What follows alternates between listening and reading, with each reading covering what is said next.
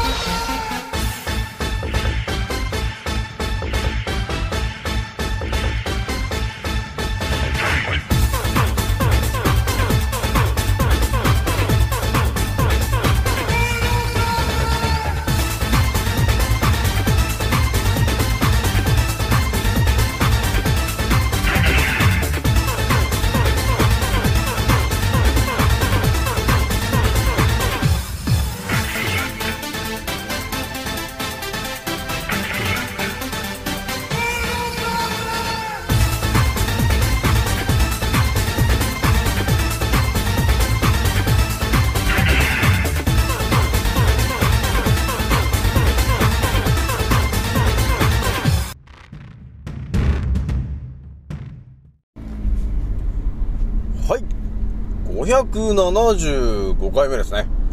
賢者の戦闘プログラム第475弾、始めさせていただきます。創造船オメガ号、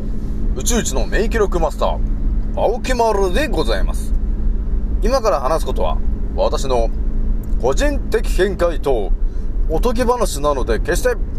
信じないでくださいね。はい。ではですね、今回ね、一発目にね、ちょっとお伝えするのがですね、えー、武術ね。武術とか、まあ、古武術とかね。まあ、そういうものを、えー、練習とかね、そういうものをやっていった結果、ね、究極までやっていった結果、到達するのは、一体どこなのかという話ちょっとね、してみようかなって話したん、っていう、あ、その話をね、しようかなと思ったんですよね。えー、だから、武術をね、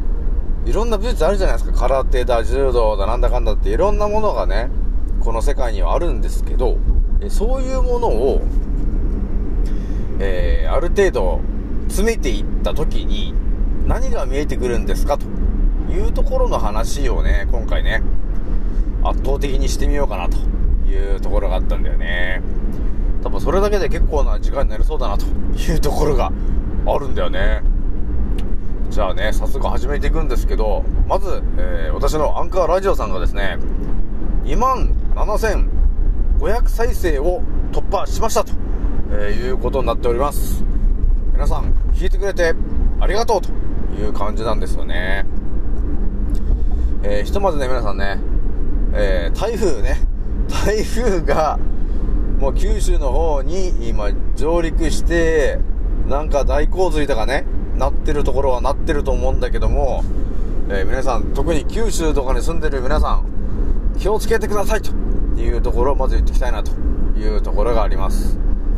ひとまずね、関東の方はね、なんか、ちょっと風とかね、雨とか、すごい時はすごいけど、なんかすごくない時は特にないというか、ね。で、なんか、真夏みたいな猛暑だったりっていうね、えよくわからない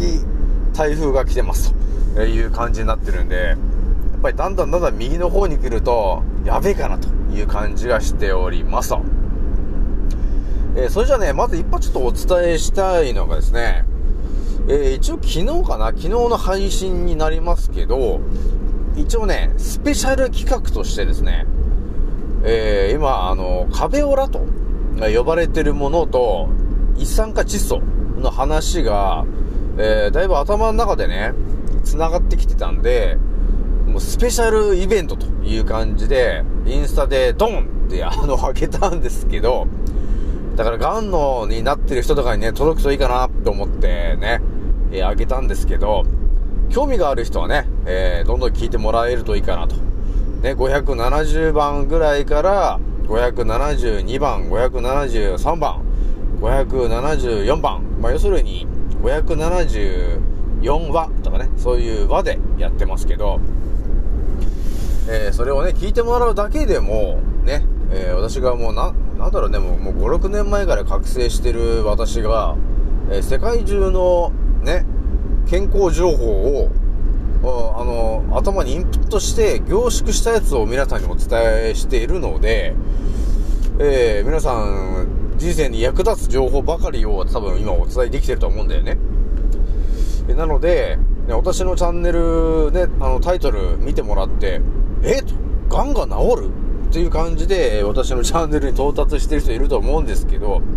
まずはね、あの、聞いてもらって、どうだという話なんですよね。だから、あの、お医者さんが一切話しない話を、私が、えー、すごい圧倒的な勢いで、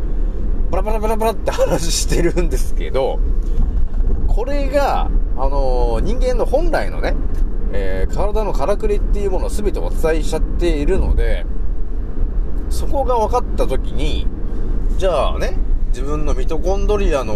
数は一体どんぐらいなんですかと。ね。ミトコンドリア多いんですか？少ないんですか？ね。そんな話、聞いたことないでしょと。ね、だじゃあ、ね、あのー、やってみようかっていう話で、やってみてもらった時に、あれ？ガンがだんだんちっちゃくなってってるね、と、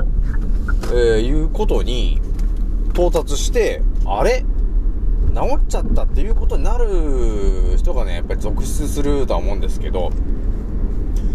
まあこういうね、あのー、まさかみたいなね、お医者さんが一切言わないような話をが書いてるけど、本当ですかと、ね、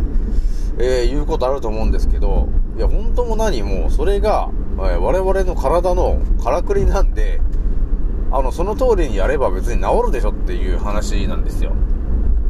だこれ圧倒的な話なんで、結構ね、あの、中途半端じゃないんですよ。あの、言っとくけど、私の発信してる内容が、あの、小出しにしてる中途半端な情報じゃなくて、あの、すべてを、答えを言ってるから。ね。えー、なので、えー、インスタの、あの、えー、説明欄もちょっとじっくり上から見てもらって、あとはね、え私が言ってる内容を一旦頭に入れてもらって、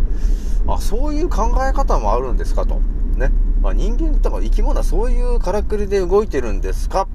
っていう、あの、ことが頭に入ってきたときに、あ、じゃあ今ってどういう状況なんですかと。ね。抗がん剤を入れられて、ね、えー、腸内環境が破壊されて、で、具合悪くなって、ね、髪が抜け落ちて、何やってんだということに、あのー、気づけたらですね、まずそこを抜け出してもらえればいいんで、でそうして、私の言う通りにはやってもらえれば、あ、治っ、治、治、あれ？治ってきた？みたいなことになるんだね。えー、だこれが人生が、あの、無理やり私が、あの、いい方向に引っ張るっていうね、このテクニック持ってるの俺ぐらいかなというところありますんで、ね、誰を信じるんですかと。ね、あの医者を信じるんですかと。ね、抗がん剤をやってる医者を信じるのか。ね。それとも、アンカーラジオで今、27,500再生を、え暴走中の青木丸を信じるのかと。ね。7つの思考で世界を見てる青木丸を信じるのかと。ね。今コロナが茶番が広がってますけど、コロナはただの風邪で、ワクチンは打つんじゃねえと言ってる青木丸を信じるのか。ね。えー、そういうことになりますんで、まあ、信じるか信じないかはあなた次第っていうところありますけど、ただね、あのー、ちゃんとした情報を目の前に並べてもらって、それで判断してもらえれば、見えてくることがあるからね、ということがありますからね、皆さんね。ぜひともやってもらいたいという話になりますからね。じゃあね、ちょっと一発目の話ね、していくんですけど、私もね、いろんな、あの、情報をいっぱい頭にぶち込んでるし、今もう、フランス語を、で、ね、検索かけたりとかね、えー、昨日とかはもう、スウェーデン語で、あの、考察、世界の情報を考察しようとしてるんで、やっぱり日本ではね、嘘情報だらけなんだよね。ね、だから当たり前で常識のね、その情報ばっかりなんで、いい情報があんまり出てこないわけなんですよ。なので、日本語以外で今検索してんだよね。じゃあね、今回お話しする話っていうのは、特にね、まあ、武術に関わるような話ですけど、これがね、武術というものを、ね、えー、1年から3年、ね、そして5年から10年、そしてやる、や、やってる人はもう、ね、30年、40年、50年と。それぐらい武術をね、えーひたすらやってる人ってのはいるじゃないですか。ね、今の空手とか、ね、そうい柔道とか、ね、50年ぐらいやってもう超ベテランの黒帯だって言ってる人いると思うんですけど、ただね、この私からお伝えできるのは、えー、普通にね、筋肉を使って相手を倒すと、えいう格闘技は、えーただの枠の中の武術っていうことをまずお伝えしておきたいんですよね。上には上がいるじゃないですか。ね。まあ、ドラクエでもね、上には上がいるじゃん。ね、最初はスライムとかだけど、だんだんこう、敵のレベルも上がっていくじゃないですか。自分のレベルも上がっていくし、ね、その次のダンジョンに行ったら、そのダンジョンの強い敵がいるじゃないですか。ね。という感じで、武術というものを取ってみてもですね、その当たり前と常識の枠の中の武術もあるし、もっともっと調べていくとですね、当たり前と常識のその枠を飛び越えてる武術も存在するんですよね、ということがあるんですよね。で、武術をね、えー、そうだね、50年ぐらい極めた人が気づくんですよね。うん、あの、世の中にある気の話っていうのは一体何なのかなと。っていうことに、えー気づき始めるのが、大体やっぱり50年ぐらいね、えー普通の武術を、えー経験してる人が、えーね、あ気の流れって一体何だろうなっっていうことに気づき始めるっていうのが大体やっぱり50年とかね、そんくらいやっぱり年数がかかるんですよ。普通の人はね。普通に生きているとやっぱりそんくらいかかるわけですよ。で、やっぱり流派によってね、いろんなのがあるんですけど、やっぱりそこでその気の流れとか、そういうものを、えー教えてるところに行けると早いんだけど、普通にやっぱり日本の空手とかだと、えーやっぱり沖縄とかのやっぱ流派が入ってきてないやつだとね、やっぱり極真とかだと、やっぱりちょっと違うんですよね。いや、強いことは間違いないんですよ。強いことは間違いないんだけど、あの、枠の中の強さなわけよ。だからボクシングとかもそうなんだけど、枠の中だけの強さなんです。要するに力だけなんですと。っていうタイプが多いんだよね。で、武術をやっぱり10年、20年、30年、40年ってやり込んでる人っていうのは、多分ね、気づくんですよね。力じゃないんだよねっていうことに多分途中で気づくんですよ。で、この気の流れって一体何なんだろうなっていうことはやっぱ気づくんですよね。で、やっぱり中国とかね、そういうところに目線を向け始めるわけですよ。そうすると見えてくるのがやっぱり合気道とかね。ね、あのー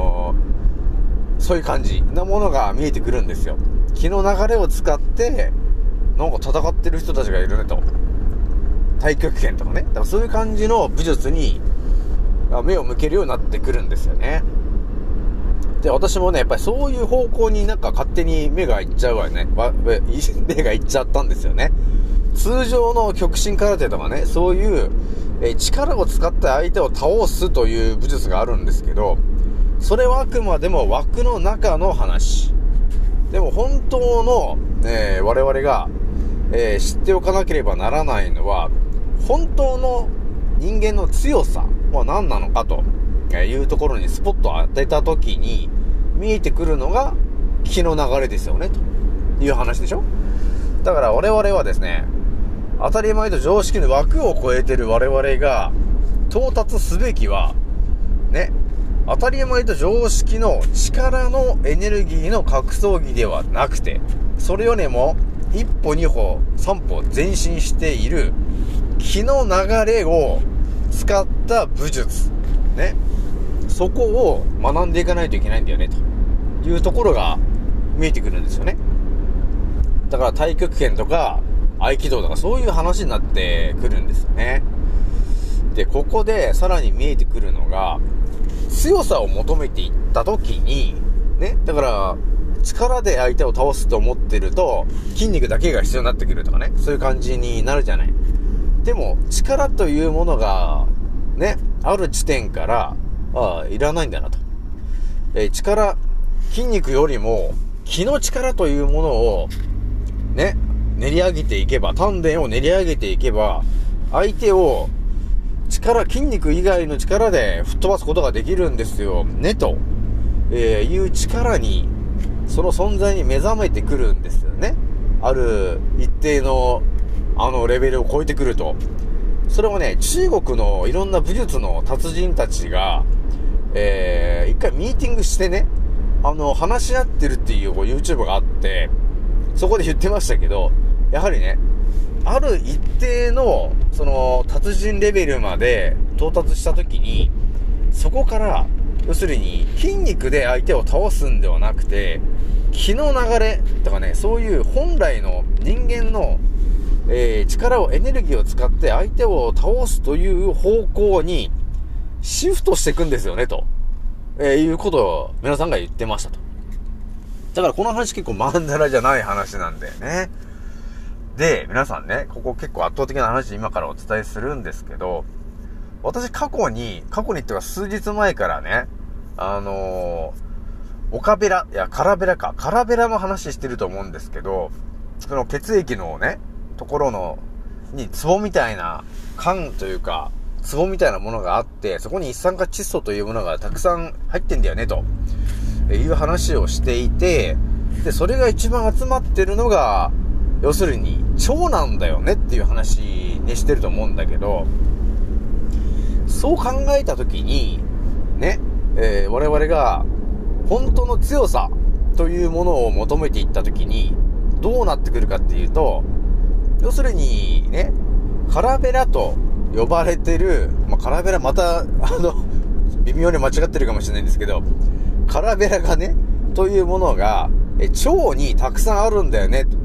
ということが分かってきた、ね、青木丸はね。え次に考えたのが、強さを求めていったときに、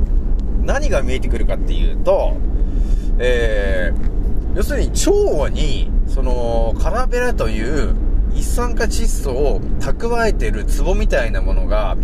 ものすごい量いるとし、ということがまで分かってきた青木丸が、次に考えたのが、強さを求めていった時にですよ、その、腸にいるカラベラをね、常に、えー、使いたいじゃないですかっていう話になってくるじゃないですか。ね。だから、いつでも使えるようにしときたいじゃん。カラベラを。腸のね。だから、腸のカラベラを、できるだけ、ず、なんていうのかな。いつも、使いたい時に使える状況にしときたいって考えるじゃないですか。そういった時に見えてくるのが、やはりその武術のね、やっぱり達人とかも言ってましたけど、やはり最後に見えてくるのが、健康なんだよねってところにまず見えてくるじゃないですか。ね。健康じゃなければ、人間の本来の力なんて出せないじゃないですかってことにやっぱりなるじゃない。ね。だから、枠の中で戦ってる分には、筋肉量があれば、とりあえず相手を倒すことはできるじゃない。でもやっぱりある、ある一定のレベルまで到達した武術家っていうのは、筋肉を一切使わないから、相手がいくらね、えー筋肉でパンチをしてきたとしてもですよ。その力を逆に利用して相手をさらにぶちのめすという感じな動きができるようになってくるじゃないそこまで見えてきた時にですよ。え私が頭で思ったのが、あやっぱりある程度ね、その、達人のさらに上の上ぐらいになってくると、健康をやっぱり気にしていかないと、その本来の気の流れっていうものがフルで発揮できないよねっていうことを考えるじゃん。そうすると、要するに腸内環境というものが常に絶好調な状況じゃないとダメなわけよ。っていうことになるじゃないですか。だから、なんていうのかな。私がね、少し前にお伝えしたじゃないですか。丹田呼吸法とかね、するじゃない。鼻で呼吸して。で、はーとかってやるけど、いまいちなんか、効果があるんだかよくわかんないんですよねって言ってた話あったじゃんあの話って結構、あの、いろんなとこに繋がる話なんですけど、人間の本来のエネルギーを使いこなしたいのであれば、まずは、腸内環境が超絶良くないと、その、腸内、腸内の空ベラを使いこなせないよねっていうところに到達するじゃないですか。ね。だから、いくらね、えー、私はね、と、えー、力をね、力という、筋肉という力を、えー、使わないでね、えー、本来の気の力と、いうところに、の力を使いたいんだって言ったとして、便秘とかだった時に、多分その力って多分出ないんだと思うんですよ。ね、便秘イコール、要するに腸内環境が悪くなってる、イコール、腸の、その、カラベラの、多分量が減ってるわけなんですよ。絶好調じゃないわけ。ってことは、いくら丹田呼吸とかをやったとしても、本来の一酸化窒素の量が多分不足してるから、だからエネルギー不足なんだよね。っていうことになってるんだろうなっていうことまで分かったんですよ。で、多分、えー、エネルギーをね、気の流れとかそういうものを意識して強さを目指していった時に、えー、何が見えてくるかっていうと、ね、要するに腸内環境を、えー、超絶いい状況にすることが、結局、ね、えー、強さにつながるじゃないですか。ね。ということは、今ね、ほんと当たり前と常識の人がやってる、朝ごはんを食べる。ね、昼ごはんを食べる。で、夜ご飯を食べる。っていう3食を食べることが、ね、えー、健康にいいんだ。っていう、あの、嘘の刷り込みがあるんだけど、3食を食べてしまうと、常に腸に何かしらが入ってるということになるんですよね。そうなると、これ私のこれ本当頭の中入ってることだけで今言ってるけど、腸に物がたくさん入ってる状況だと、えー、その、ね、腸のカラベラのエネルギーが多分うまく使いこなせないんだろうなっていう直感が働いてるわけよ。なので、本来、人間というものは多分1日1食ぐらいでいいんだよ。ね、これほんと究極の話。武術とかそういう強さを求めていった人っていうのは多分昼飯だけしか食べないとか、えー、夜飯しか食わ食わないとか多分ねそういうことになってるんだよなっていうのがその腸にいるカラベラというものを、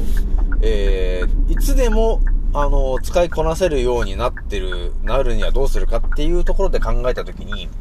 見えてきたんですよね。だから、戦いをするときっていうのは、多分基本空腹状態だと思うんですよ。その方が多分、カラベラのエネルギー、だから腸内、腸のエネルギーを多分フルで使いこなせると思うんだよね。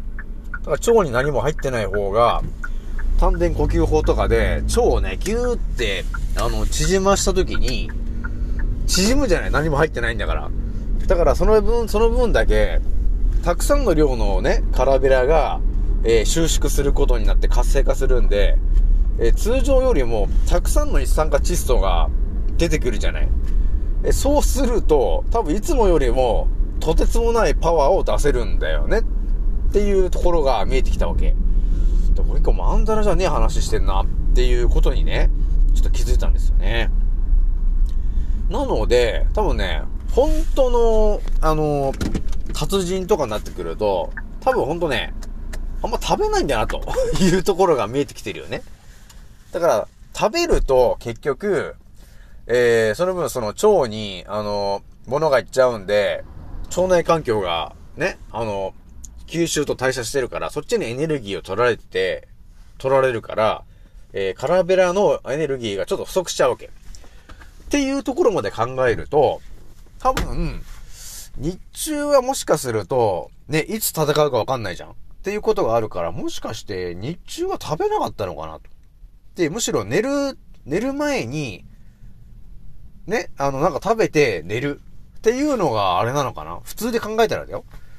だから、夜ってみんな基本的に寝るじゃないですか。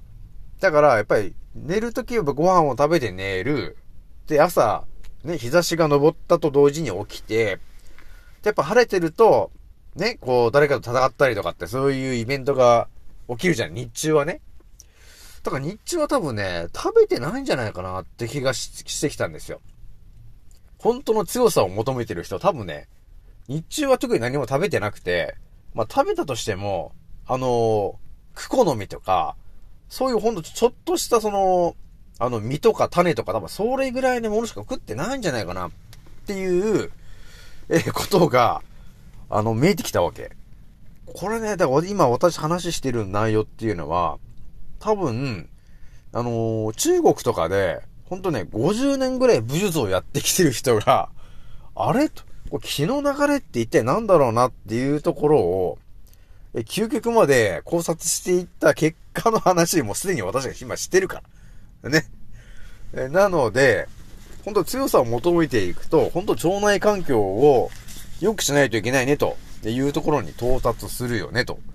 だそうすることによって、え腸のね、カラベラと呼ばれてるものが、